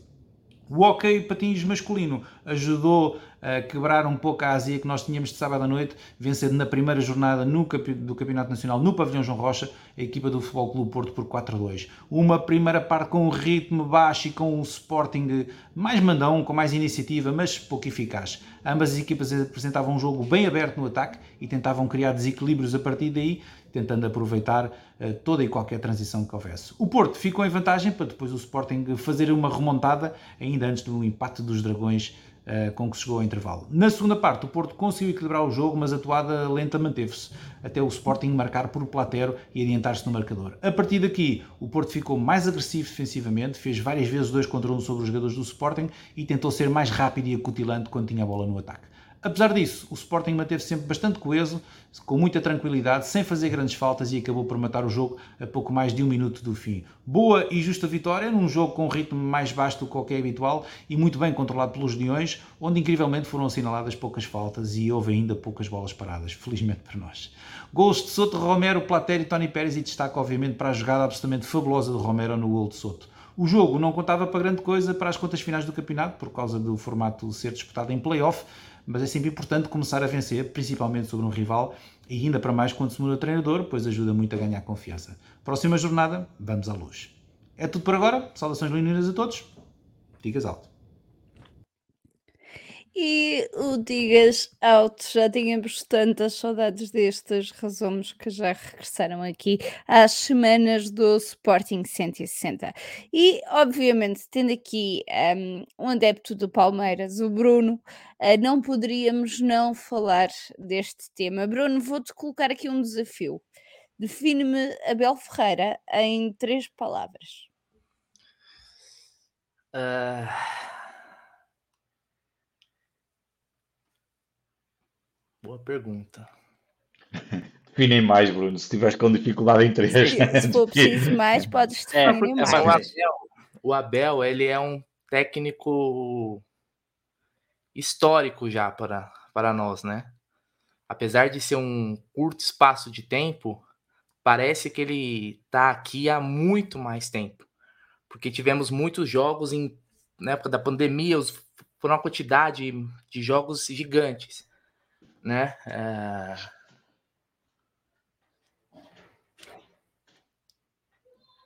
Deixa eu pensar.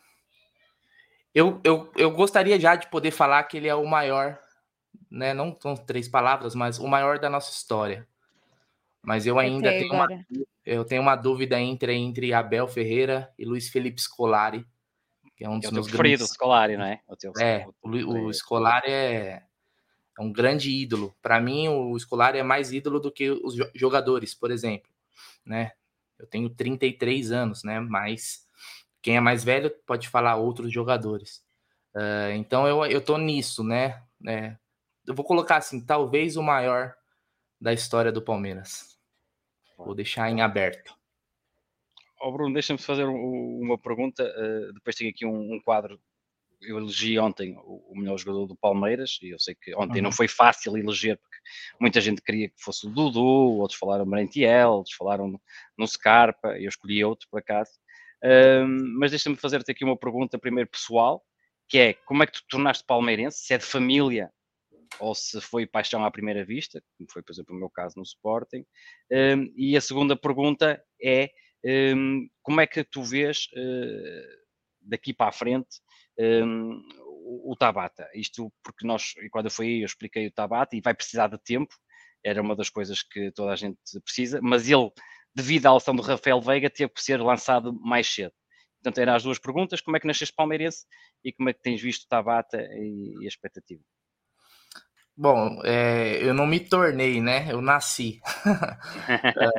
é, é, família toda é, palmeirense, né? O meu avô era muito fanático pelo Palmeiras, então eu herdei isso do meu pai, do meu avô. Meu avô, é, quando estava, hoje já falecido, né? Mas quando estava bem perto de, de, de falecer ali, ele só falava: ó, não esquece de me colocar com a camisa do Palmeiras. Eu quero ser enterrado com a camisa do Palmeiras. Então é um, é um fanatismo que vem de família, né? Então talvez eu tenha só su superado esse fanatismo, levei a um nível maior do que o meu pai hoje, que é, é bem menos fanático do que eu. Acho que que é por aí, é de família, então, desde, desde pequenininho. Eu não me lembro do Bruno antes de lembrar do Palmeiras, então é por aí. E a outra pergunta do Bruno Tabata, uh, o Abel recuperou alguns jogadores quando ele chegou no Palmeiras que, para nós, já eram jogadores é, fadados ao fracasso e jogadores descartáveis. Né? É, hoje se fala muito em Gustavo Scarpa, em Rafael Veiga, se fala em Rony, mas eram jogadores que a torcida não queria ver pintado de ouro. Né? É, o Gustavo Scarpa ficou muito perto, devido só não foi por causa do fair play financeiro de ser vendido para o Almeria, na época na segunda divisão da Espanha, e não foi vendido por 6 milhões de euros devido ao fair play financeiro. E nós estávamos achando que era uma excelente venda na época. Né? Isso começo de 2020, não faz tanto tempo assim. O Rafael Veiga chegou a ser emprestado para o Atlético Paranaense, onde é foi campeão da, da Sul-Americana, e depois retornou, não voltou bem quando o Abel chegou. O Abel recuperou esses jogadores. O Rony, então, o Rony é um caso específico, porque é um jogador um, de ponta, que joga pelos lados, né, um extremo, que o Abel transformou hoje em um camisa 9 dos mais eficientes do futebol brasileiro. É, poucas vezes a gente conhece na história jogadores que se transformaram, que o técnico teve a qualidade de transformar o jogador. Isso é, isso é para mim é muito difícil. Então, o Bruno Tabata chegou agora. Né? É, a torcida ainda não, não, não morre de amores por ele, mas é muito cedo. É, eu não tenho, acho que, minutagem do Tabata o suficiente para fazer uma análise dele é, justa. Qualquer coisa que eu vou falar agora eu vou estar tá sendo injusto com ele. Até agora ele não mostrou nada demais, mas é muito cedo. Ele entrou no lugar do Rafael Veiga, que é um jogador primordial, a cobrança é muito grande, né? É, a nossa torcida, não sei como é a do Sporting, mas a nossa torcida é muito exigente com, com jogadores, quer, é, quer, o resultado, quer o resultado muito rápido, né? Isso é, é muito nosso, a gente quer que o cara chegue que é. no outro dia ele faça três gols e resolva. É, é então eu acho que ele vai demandar um pouco de tempo. Eu vejo que ele tem qualidade, mas eu acho que vai demandar um, um pouco mais de tempo. Né? É, talvez ele seja um jogador para nós pensarmos é, na próxima temporada, até porque faltam 11 jogos só. É, 11 então, finais. 11 é, finais. 11, finais. 11 finais. Então é um jogador que é, vai ter esse final de ano aí para mostrar alguma coisa, para talvez ganhar é, uma moral para a próxima temporada ele ser um jogador primordial, porque podemos perder, perderemos, na verdade, já é certo o Scarpa que vai para o Nottingham Sim, Forest, Forest é já está certo, né? Infelizmente, infelizmente. É, e o Rafael Veiga se machucou agora. Temos o Rony que tem parece interesse de times da, do Oriente Médio. Então a gente não sabe ainda como qual vai ser o Palmeiras da próxima temporada, mas o Tabata foi uma contratação para nós, né, 5 milhões de euros, se eu não me engano, é um Sim. valor alto, né, considerar o, a diferença do dólar, do, do euro para o real, do é um valor real. É, então, é um jogador que a gente tem que pensar um pouquinho ali a médio prazo. Claro. E oh, eu disse que ele podia fazer três posições, ah, lembras-te? Eu disse que ele podia ser ponta, podia jogar ali no meio no lugar do Rafael Veiga e também pode jogar lá na frente a falso 9. Já jogou a ponta, com a lesão do Rafael Veiga está a jogar ali. Eh, ontem teve que mudar para a ponta e, vou-te já dizer, o Palmeiras está com dificuldades, nota-se que está com dificuldades em desequilibrar. Desequilibra mais quando o Abel, e ontem estava, estava a comentar no Twitter isso, quando o Dudu vem para o lado do Scarpa, para juntar-se ali ao Scarpa, o Dudu fica na linha do lado direito e o Scarpa assume a posição de médio uh, ali, uh, mais perto do Dudu. É quando o Palmeiras ontem conseguiu crescer, foi exatamente com essa, com essa alteração. Um, mas agora o Tabata nota-se que há ali coisas, às vezes ainda quer fazer um Rodriguinho a mais, quer fazer ali um toque de calcanhar, qualquer coisa, e portanto não está a sair as coisas bem. Ontem teve lá uma oportunidade de rematar, se calhar se ele estivesse no Sporting, aquela bola entrava e ele remata mal dentro da área, um, mas as coisas vão melhorar. Uh, Pedro, mete, eh, antes daquela pergunta. Tinha aqui duas nós... perguntas para fazer. É isso. Eu tinha, faz aí, eu tinha aqui aí. duas, pelo menos a, esta do Daniel, a perguntar se achas que a chegada dos vários treinadores portugueses ao Brasileirão se tornou o campeonato melhor e mais competitivo. Uh, eu acho que sim. Isso começou com o Jorge Jesus em 2019. É, é, Jorge Jesus e Abel, eles têm uma semelhança É, são estilos completamente diferentes, mas eles teve uma semelhança nessa chegada ao Brasil. Eles deram resultado muito rápido. Muito rápido, é, claro.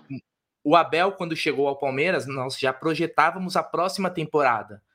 Ninguém quase imaginava que o Palmeiras poderia ganhar dois títulos ainda na mesma temporada que o Abel chegou. Então ele a já era. e a Copa. Sim. E a Copa do Brasil. Então é, isso deu para ele um, um, uma moral muito grande, deu para ele um peso que poderia acontecer com ele, por exemplo, o que aconteceu com Paulo Souza agora recentemente no, no Flamengo. No Flamengo.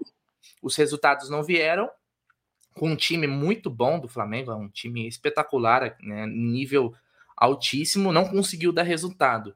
Né, então, abriu bastante, eu acho. Né, a gente não consegue trazer técnicos europeus devido à dificuldade da língua.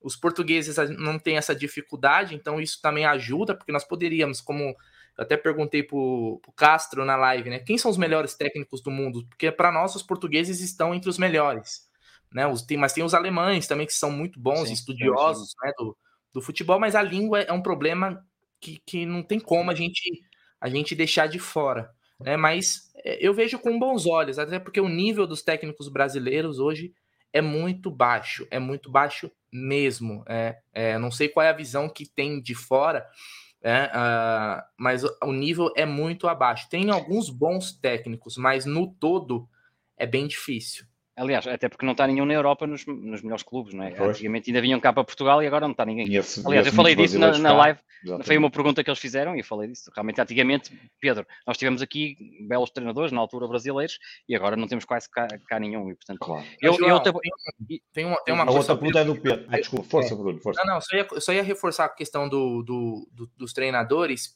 porque eu vi uma entrevista recente, um técnico, Thiago Nunes, que foi um técnico do Atlético Paranaense, Paranaense da Copa do Brasil e da Sul-Americana. Fez um ótimo trabalho, depois ele foi mal em outros clubes. Mas ele falou uma coisa que é o seguinte: o problema dos técnicos brasileiros é que eles são muito bem remunerados no Brasil. Então eles não precisam se desafiar. Então você não vê um técnico brasileiro na Argentina, no Chile, no México. No México tem um agora.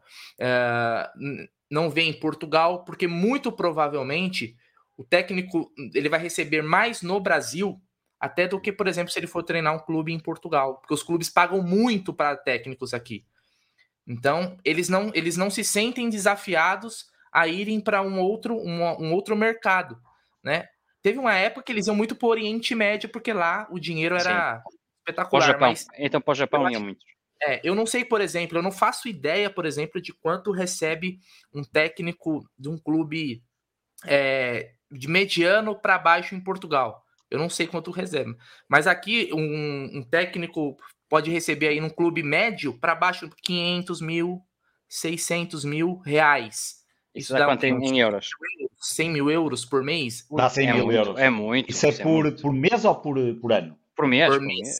Por mês. Por mês. É muito. Isso não, não é muito, é muito. É muito. Por mês. Então, então por que, que ele vai para um outro país é, mudar a sua família se ele pode ficar aqui. E se ele sair Exato. de um clube, sair de um clube, dá dois dias ele já está em outro, como foi o técnico Lisca. Saiu do Santos num dia, no outro ele foi anunciado pelo Havaí. Então. Eu, eu por acaso é engraçado estás a dizer isso e, e, e, e dá para ver que realmente às vezes pagam valores que eu não estava a contar, quando no outro dia o Sapinto saiu, foi despedido e, eh, e fui ver o valor que ele tinha a receber do contrato tinha, pá, era um balúrdio absolutamente. Era uma coisa que eu pensava assim: porra, que valores são estes que estão a pagar no Brasil? Que, que eu acho que. Por isso Santos, também se percebe porque é que alguns eh, poderão ir Santos, para lá.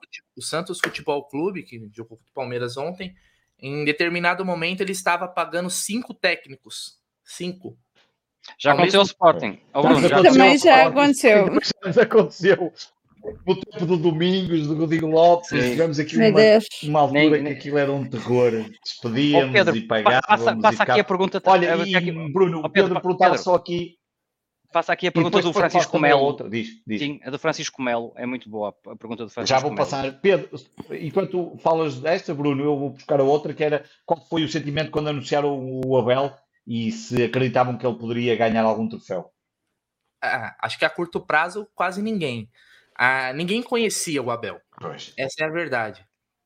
Quando o Palmeiras tentou muitos técnicos antes de chegar o Abel. Talvez o Abel tenha sido a quarta opção que o Palmeiras foi procurar. O Palmeiras tentou um técnico Miguel Ramírez, que na época era do Independiente Del Valle, é, se não me engano, era o grande desejo.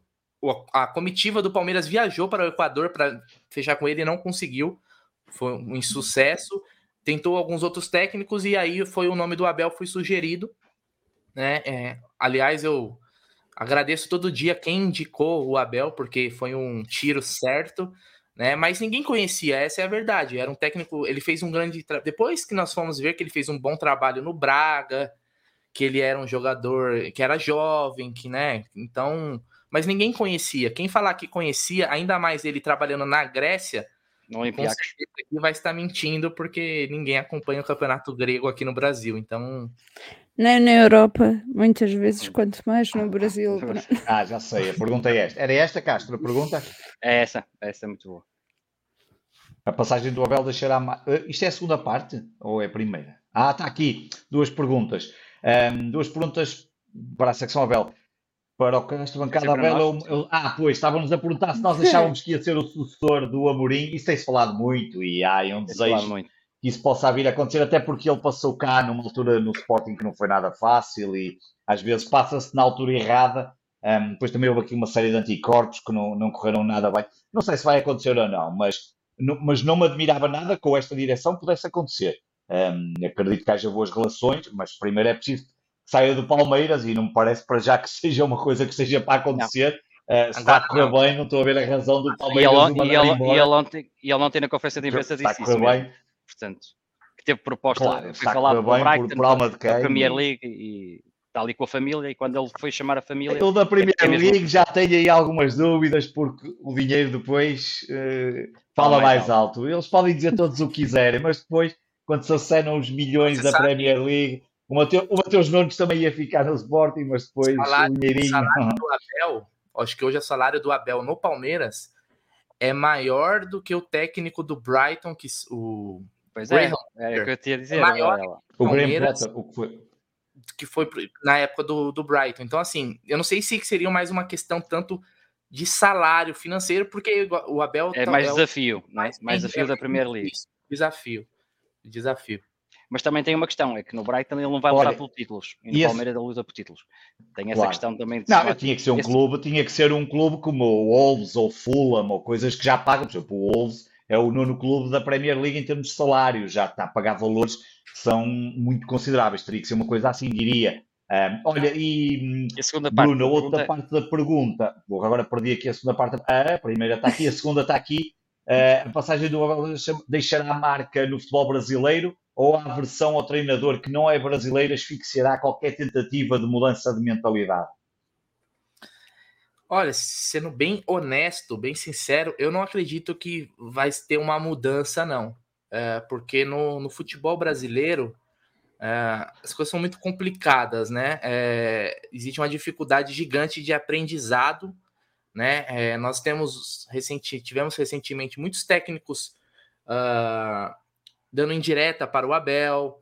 Uh, existe um, um certo conluio, complô é, contra o Abel, né? É, existe uma resistência muito grande porque a chegada de técnicos portugueses tira o trabalho de técnicos brasileiros, né? É, então os técnicos se sentirem incomodados, mas eu acho bom, positivo porque tira da zona de conforto. Eles precisam estudar, eles precisam evoluir, né? Já que hoje em dia eles estão muito abaixo, né? É, em tudo, né? Em tudo, em metodologia de trabalho. Uh, entendimento do futebol também, como um todo, né? E o Abel ele já é um cara jovem, um estudioso, é um cara que vê, já tem uma visão mais global do, do futebol. Mas eu não acredito, não, porque os clubes no Brasil são muito desorganizados. É? Uh, não existe uma. Não existe um planejamento, não existe uma ideia né, de, por exemplo, como existe no Manchester City, quando eles contrataram os dirigentes lá do Barcelona, falaram: Ó, nós queremos criar um, um, um formato, queremos criar aqui uma identidade de jogo e, a, e, vamos seguir nisso. E quem é o, o melhor técnico para isso é o Guardiola. No Brasil, eles podem contratar, vamos supor, é, eu, não eu não sou conhecedor de técnicos portugueses, mas acredito que o Rubem Amorim é, tenha um, um, perfil totalmente diferente de Jorge Jesus. Graças a Deus. Em todos, os aspectos, todos os aspectos tático, é, tudo. É, personalidade. No Brasil, a gente contrata um técnico com um perfil, dá um mês a gente contrata um técnico com outro perfil totalmente diferente, com aqueles mesmos jogadores. Então eu não acredito muito em legado, porque eu acho que o mais importante nesse caso não seria nem o técnico, seria o gestor do clube. E aqui a gente tem um problema muito grande com gestores, né? São, são incompetentes na sua claro. grande maioria. Olha, Bruno, eu para ti tenho João, esta prenda. Por já a imagem que tu querias, exatamente. Sim. Para ti tenho esta prenda para tu levares para o teu canal. Uh, para mim foi ah. o homem do jogo e, e vou-te explicar porque é que foi o homem do jogo na minha, na minha opinião. Eu faço um paralelismo muito grande. Estamos a falar de jogo de ontem, não é, João? Para quem não, é jogo para quem não souber, exatamente. Palmeiras 1, Santos 0. Um clássico, Zero, um derby, um derby carioca, um clássico de futebol brasileiro, obviamente. Uh, um jogo muito difícil. Uh, o Santos esteve bem, o Soltelo deu água pela barba à equipa do Palmeiras também, sempre tinha espaço. Mas eu, eu vou apresentar o Gustavo Gomes, que é um, um central que eu gosto muito. E, e, eu escolhi este, Bruno, para tu perceberes, porque eu acho que nestes momentos em que a equipa fica reduzida a 10, é preciso ter um líder dentro do campo. Tem um líder fora do campo, que é o Abel, tem um líder. Obviamente que eu podia apresentar Dudu, porque Dudu levou a equipa para a frente, e o Mike também. A entrada do Mike também foi muito boa, deixa-me dizer, Bruno. Mas é que escolhi o Gustavo Gomes porque é um verdadeiro líder. E porquê que eu escolhi o Gustavo Gomes por ser um líder? Porque eu fiz um paralelismo ontem a ver o jogo com a época que o Sporting foi campeão com o Coates o nosso jogador escolhido pelos adeptos como jogador do campeonato foi o Coates, o nosso central, porque foi um líder. Nos momentos em que a equipa mais precisava, muitas vezes decidiu nas bolas paradas, quando ia lá à frente marcar cantos.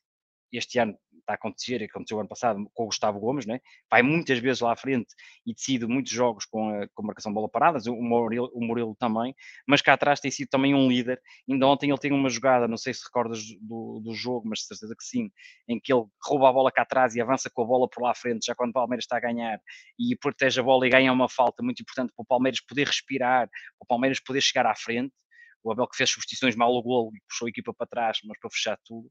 E, hum, para, tu, para tu veres, ele teve 94% de eficácia de passe, que é o primeiro quadro, é o mapa de passes.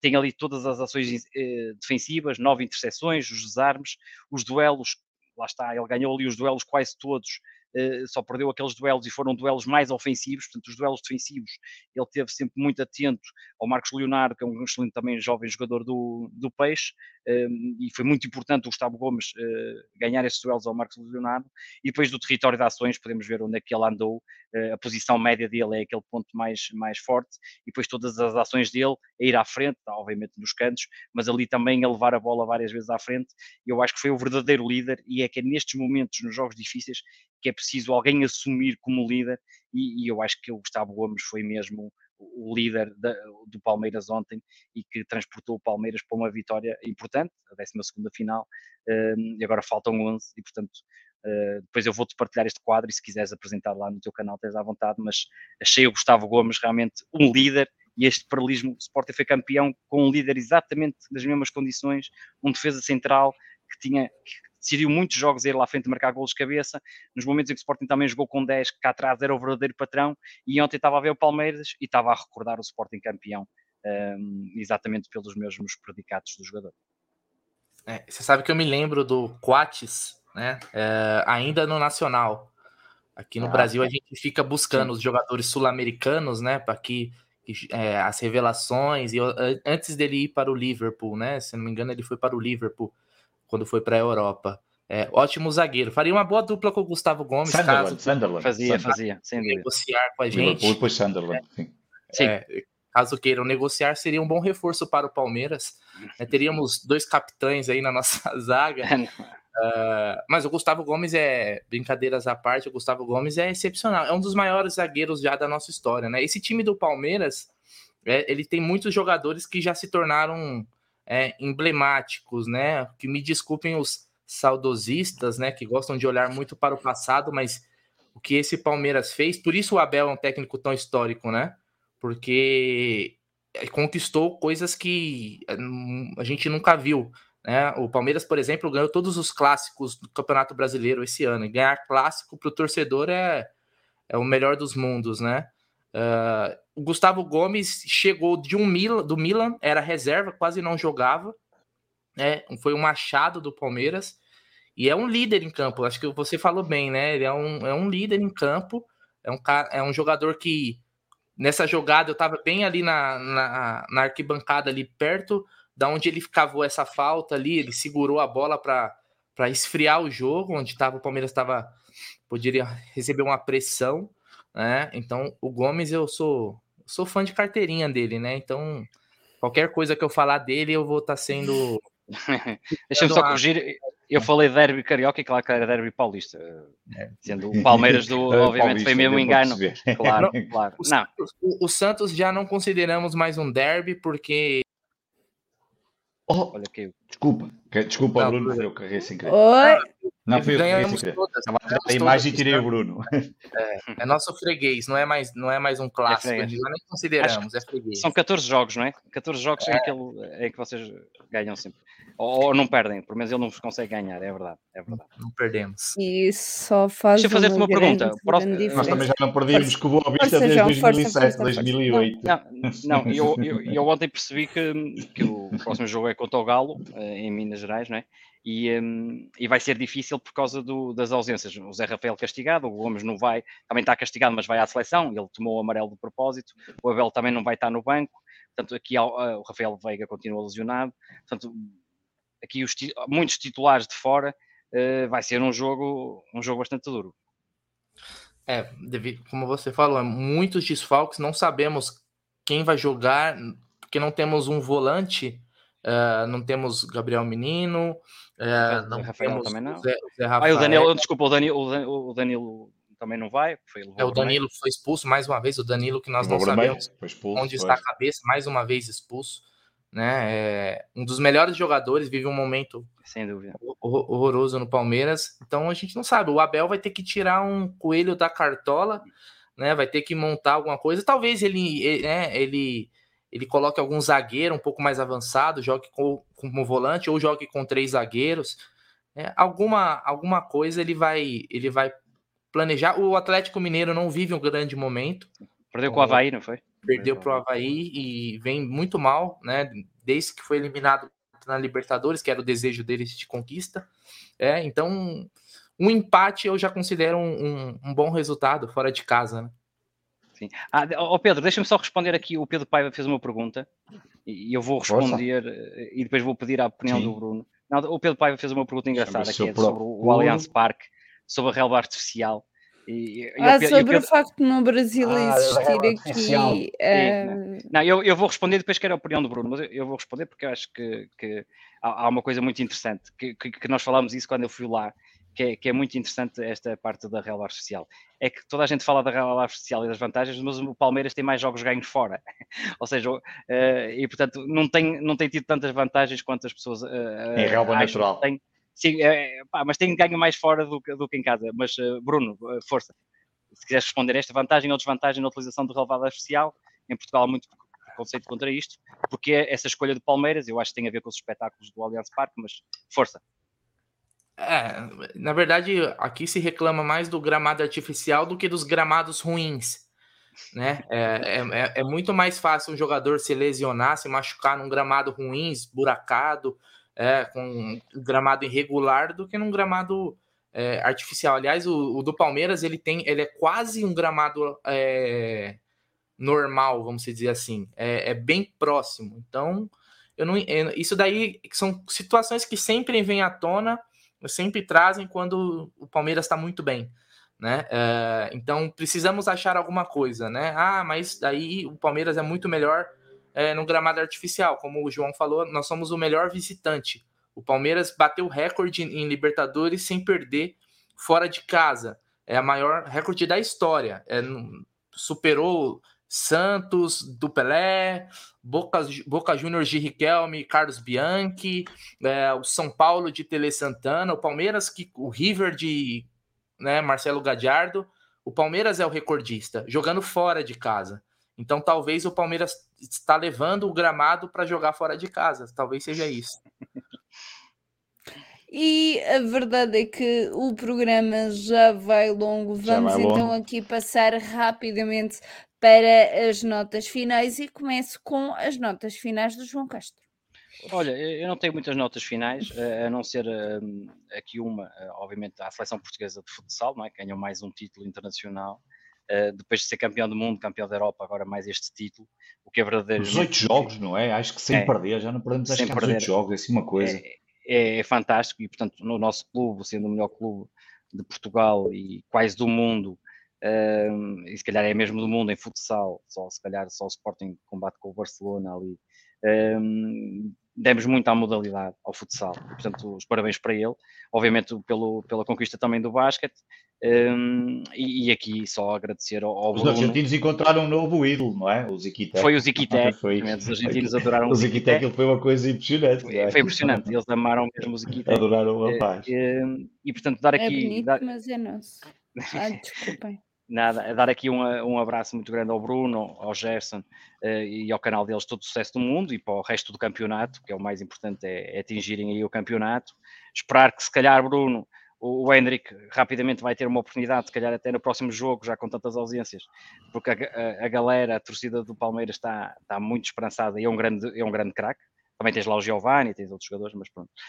Um, portanto, já tudo bom para eles e, um, e, e, só uma palavra para o Sporting. Eh, eu acho que é nas vitórias, nas derrotas, eh, todos sofremos em conjunto e, portanto, não vale a pena discussões eh, entre sportinguistas, porque um gosta do ataque móvel, outro gosta do ataque fixo, outro gosta do Paulinho, outro gosta do Joguei. Não vale a pena, porque no final a verdade é que todos sofremos muito quando perdemos e passamos noites mal dormidas, porque isto de ser adepto é assim, é os bons e os maus momentos, e portanto hum, vamos dar a volta no campeonato eh, por cima e continuar na Champions como estamos. Estamos sempre cá a verdade é essa. Pedro Varela, tu que tens uma nota final que me pediste para uh, não te deixar esquecer, mas eu já me esqueci qual era. Portanto, força. Eu, eu, não me esqueci. O facto de teres dito isso, eu já não me esqueci. Antes disso, agradecer ao Bruno a presença dele aqui, desejar a maior sorte do mundo um, ehm, para o resto do campeonato e para as tais 11 finais que têm pela frente. Mas agradecer acima de tudo a presença dele aqui. Tem, é sempre importante estas trocas de experiências e ver outros projetos como, como acontecem noutros países, é, é fabuloso. Um, é a minha nota final, Mariana. Infelizmente, eu, eu, sou muito chato nestas coisas, vocês já sabem. Eu, é, é, obviamente, é por o que se passou no Bessa e no jogo de Boa Vista Sporting, na questão dos bilhetes. Eu, se na sexta, se no sábado à tarde estava, se me estava ali a remoer todo por não ter ido ver o jogo, porque eu boicotei o jogo pela questão do preço dos bilhetes e pela palhaçada que a Liga Portuguesa vai fazendo com os clubes, porque são os clubes que, que mandam na Liga, por estes valores que se vão praticando de preços bilhetes, pela forma como se, como se, um, como se têm tratado os adeptos, um, pelo próprio problema que tem acontecido, foi agora no Estoril, já tinha sido Famalicão, há de ser com o Sport, há de ser com outros. A, a prova é que fiquei muito contente acabei por, no meio da desgraça toda da derrota, ficar contente porque só estiveram 30% da lotação do estádio do Boa Vista um, foi a lotação, foram 8, foram 8 mil, o Estado de Boa Vista leva 30 mil pessoas, tiveram um pouco mais de 8 mil pessoas. De baixo, e nem isso. Uh, de baixo, já nem vou falar dessa palhaçada que foi passar os adeptos de cima para baixo do Sporting, é. os que pagaram 25, juntaram-se com os 35, malta que levou filhos, que pagou 70, 100 euros. Reparem que um pai com dois filhos pagou 100 euros para ver este jogo no Bessa, depois não tinha lugares para sentar, porque há pais que obviamente até gostam de ver de pé, mas depois levam miúdos, os miúdos cansam-se, querem ver o jogo sentado, é normal. Uma palhaçada que só acontece neste futebol nacional, está cada vez pior. Um, e eu, eu espero que um dia seja possível não estar mesmo ninguém no estádio e, portanto, estarem meia dúzia de papalvos, eh, dirigentes, dirigentes que, que também de uma raça que também qualquer dia espero que também desapareçam deste futebol nacional mas é uma vergonha quando o presidente continua aí com discursos que vai acontecer, que vai melhorar, que vai mudar, um, e, e, vemos estas situações acontecer. Um, infelizmente, é, é óbvio que 25 euros, bilhete mais barato, era 25, 35, 50, é, é um preço absolutamente ridículo, é, só foi o dobro do preço do ano passado. Desculpa, Pedro, só deixar aqui a nota que o bilhete para os sócios do Boa Vista era cerca de 7,5€, nem sequer era metade do claro, preço é, do, do, claro, do adepto visitante. O Boa Vista, como é estádio nível 1, pode aumentar, pode ter o preço pela tabela mais alta. Um, é, é, é, é, surreal, já não há muito mais para dizer. Isto tem-se passado em vários jogos. Já aconteceu também com o Gil Vicente ainda recentemente, que pratica este tipo de preços. Uh, por exemplo, o Braga já o fez no passado, esta vez não o fez tanto, embora tenha feito outras coisas. Enfim, fica só essa nota. Um, 25 euros é, quase preço de Liga dos Campeões e, e aquilo tinha, teve tudo, menos no mesmo jogo do Liga dos Campeões. Um, efetivamente para o Vista teve um, uma boa vitória, para nós um, um azar terrível e uma derrota, mas é uma vergonha estes preços continuam a praticar e, e nós não estamos isentos, o próprio Sport também estamos a praticar preços um, e, e, está à vista a, a lotação que nós temos em Alvalade neste momento, estamos com dois terços da lotação, não conseguimos encher o estado de Alvalade, não conseguimos encher quando fomos campeões e, um, e portanto se calhar é um alerta e um aviso pouca direção tem que fazer e vamos então aqui pensar naquilo que tem que ser resolvido. E assim uh, terminamos mais um Sporting 160 esta noite, onde podemos contar aqui com a honra da presença do Bruno Magalhães de Zamici 1914. Bruno, obrigado uma vez mais por teres estado aqui à conversa connosco, nos dares a conhecer esse lado palmeirense que uh, tanto te apaixona desde que te lembras uh, de existir e muito obrigada por toda a tua partilha. Eu que agradeço. Pedro, mais uma semelhança, preço dos ingressos, dos bilhetes, como você disse, mais uma reclamação entre a torcida do esporte e do Palmeiras. Eu agradeço o convite, foi, foi muito bacana poder compartilhar um pouco do Palmeiras, ouvir do Sporting. Desejo toda a sorte do mundo para o Sporting na Champions League. Acho que vai conseguir pelo menos uma vaga aí para as para as oitavas e depois ali é mata-mata, playoffs, tudo pode acontecer, quem sabe chegar bem longe aí, toda sorte e recuperar no campeonato português, né? Porque não dá pro Sporting estar tá nessa colocação ali, tá abaixo do Estoril, se eu não me engano. Estoril, tem um amigo, gente, quase. tem um amigo que mora em Cascais, né, que inclusive ajudou abaixo a criar muita gente. Que ele, que ele, que ele torce, ele foi Pedro, passa o link do Amici aí embaixo para, o pessoal seguir os Amici. É isso. É só vou colocar aí no embaixo. YouTube, é, 1914. Eu já avisou ali, mas eu passo. Tá bom? Então, obrigado demais. É... Sim, sim, eu já coloco. E a, e a casa tá aberta para vocês também, para quando quiserem. E quando vierem ao, ao Brasil também, por favor, venham nos ah, visitar. Fazemos questão de ir vestidos de verde e branco, se nos permites a observação. Bruno, boa sorte para as vossas 11 finais que faltam. Está quase, quase, quase a acontecer. Estamos aqui todos a torcer pelo verde e branco do Palmeiras. Obrigada, Pedro, uma vez mais. Obrigada, João. Obrigada a todos aqueles que nos estiveram a ver e ouvir em direto. Obrigada também a todos aqueles que nos vão ver e ouvir ao longo desta semana. Mantenham-se seguros. Viva o Sporting Clube Portugal. Viva o Sporting. Viva o Sporting. E o Palmeiras. É, Sportingistas, vamos ligar bem alto!